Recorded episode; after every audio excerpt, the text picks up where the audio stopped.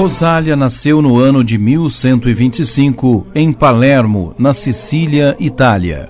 Era filha de Sinibaldo, rico feudatário, senhor da região dos montes da Quisquínia e das Rosas, e de Maria Guiscarda, sobrinha do rei normando Rogério II. Portanto, Rosália era muito rica e vivia numa corte muito importante da época. Durante a adolescência, foi ser dama da corte da rainha Margarida, esposa do rei Guilherme I da Sicília, que apreciava sua companhia amável e generosa. Porém, nada disso a atraía ou estimulava.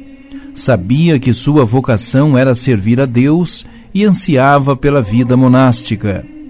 Aos 14 anos, levando consigo apenas um crucifixo, abandonou de vez a corte e refugiou-se, solitária, numa caverna nos arredores de Palermo. O local pertencia ao feudo paterno e era um local ideal para a reclusão monástica. Ficava próximo do convento dos beneditinos, que possuía uma pequena igreja anexa. Assim, mesmo vivendo isolada, podia participar das funções litúrgicas e receber orientação espiritual.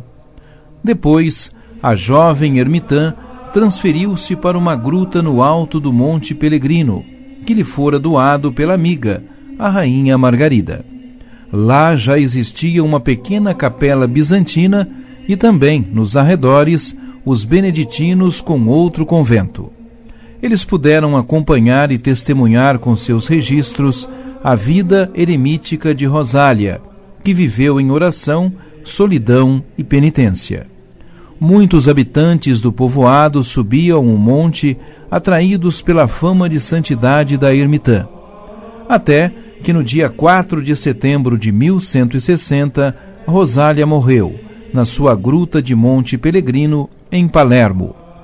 Vários milagres foram atribuídos à intercessão de Santa Rosália, como a extinção da peste, que no século XII devastava a Sicília o seu culto difundiu-se enormemente entre os fiéis que a invocavam como padroeira de Palermo, embora para muitos essa celebração fosse apenas uma antiga tradição oral cristã, por falta de sinais reais da vida da santa.